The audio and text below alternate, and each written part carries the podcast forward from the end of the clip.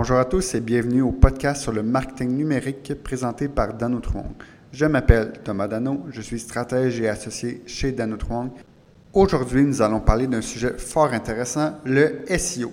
Mais plus précisément, comment faire du contenu SEO facilement, sans penser aux mots-clés et avec du contenu que vous avez déjà. Et oui, ça semble être un titre un peu clickbait, mais non, ce n'est pas le but de ce podcast, c'est vraiment de vous donner des outils qui sont à votre portée de main pour créer du contenu pour le SEO. Et maintenant, pourquoi j'ai dit sans penser aux mots-clés?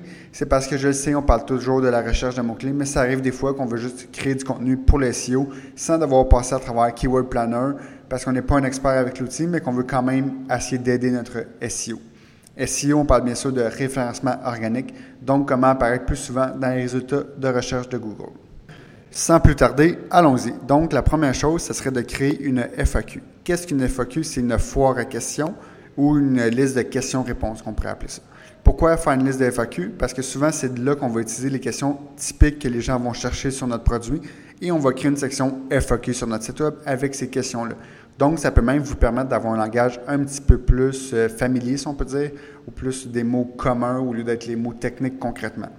De plus, ça peut vraiment aider les gens. Quelqu'un, se demande comment marche votre programme, votre produit, votre service, il va faire une recherche dans Google et la FAQ va peut-être sortir à ce moment-là. Un sous-point de ça, c'est de vraiment exposer votre FAQ pour vraiment pouvoir répondre à toutes les questions possibles. Donc, si vous avez une FAQ actuellement avec juste quelques questions, 5 à 10 questions, peut-être que vous pouvez en avoir facilement 10 fois ça si vous vous forcez. Maintenant, ensuite, écrire une page pour chaque fondateur, président, directeur, manager, peu importe. Le but de chaque page, bien sûr, c'est de pouvoir ressortir dans Google quand les gens vont rechercher les noms. Depuis, étant donné que les gens travaillent à votre endroit, ça fait du sens.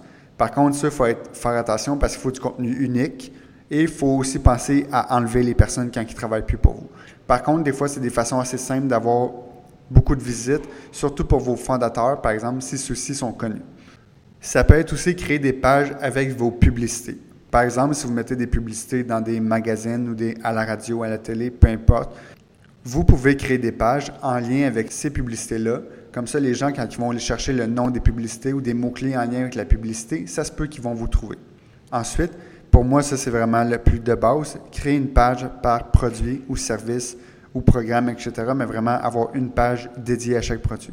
Ça peut paraître simple, mais des fois, certains sites vont avoir une page avec trois, quatre produits parce que c'est des sous-classes de produits, mais ça peut valoir la peine d'avoir vraiment une page par produit. Ensuite encore, créer des pages de catégorie avec du texte. Qu'est-ce que je veux dire par là? Page de catégorie, par exemple, vous vendez des bottes, bien, vous avez une page de bottes d'hiver, vous avez une page de bottillons, vous avez une page de bottage, talons courts, euh, etc.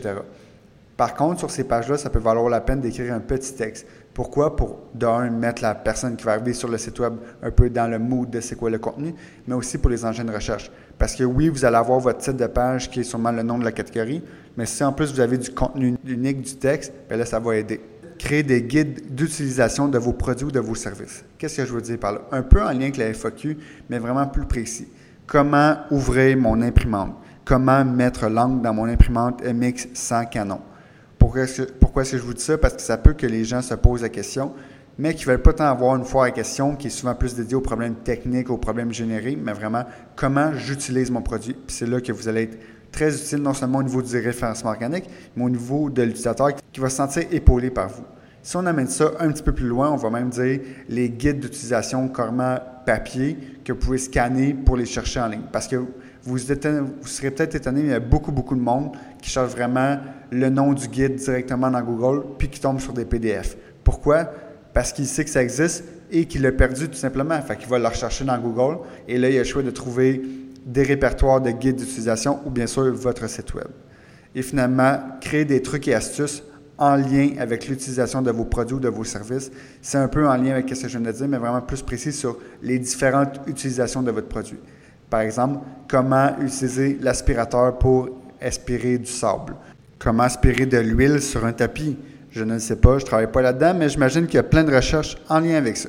Donc, c'était toutes les suggestions que j'avais. Bien sûr, il y en a peut-être d'autres selon votre industrie, votre service précis, mais quand même, je pense que c'est une bonne base pour ceux qui veulent commencer sans trop se compliquer la tête à faire les recherches de mots-clés, mais vraiment plus se baser sur ce qu'ils sont bons. Je veux dire le contenu qui appartient à leur marque à leurs produits. Donc, j'espère que vous avez aimé ce podcast. N'hésitez pas à vous abonner à notre page Facebook, à notre compte Twitter ou à notre page LinkedIn pour encore plus de contenu pertinent. Et sur ce, bonne journée. C'était Thomas Dano, associé et stratège chez Dano Trumong, agence de marketing numérique.